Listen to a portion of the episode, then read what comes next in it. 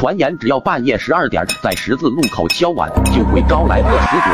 对于一个从小不信鬼神之说的我，偏偏就不信这个邪，非要跑去尝试一下。一天深夜，我走到了一个十字路口，蹲在地上放上碗筷。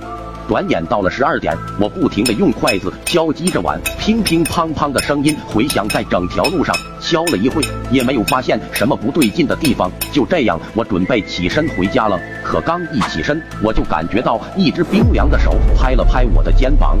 我连忙转头望去，一个身穿大红旗袍的女子出现在我面前。她看着特别的瘦弱，感觉一阵风都能刮跑。我连忙问道：“你是谁呀？”他用着十分温柔的语气说道：“我好饿呀，快走不动路了，你能背我回家吗？”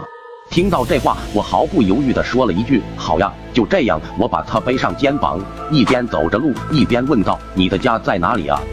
女子说道：“你一直往西走，到地方我会叫你的。”就这样，我一直走，也不知道是不是自己太累了，我居然感觉背上的女子越来越重，压得我都快走不动路了。但为了展现出自己的男子气概，我不得不强忍着往前走。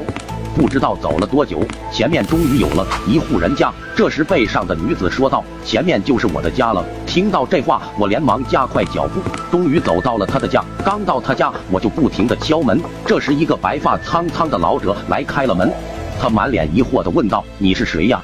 来我家干什么？”我连忙对着他说道：“我背上的应该是你的女儿吧？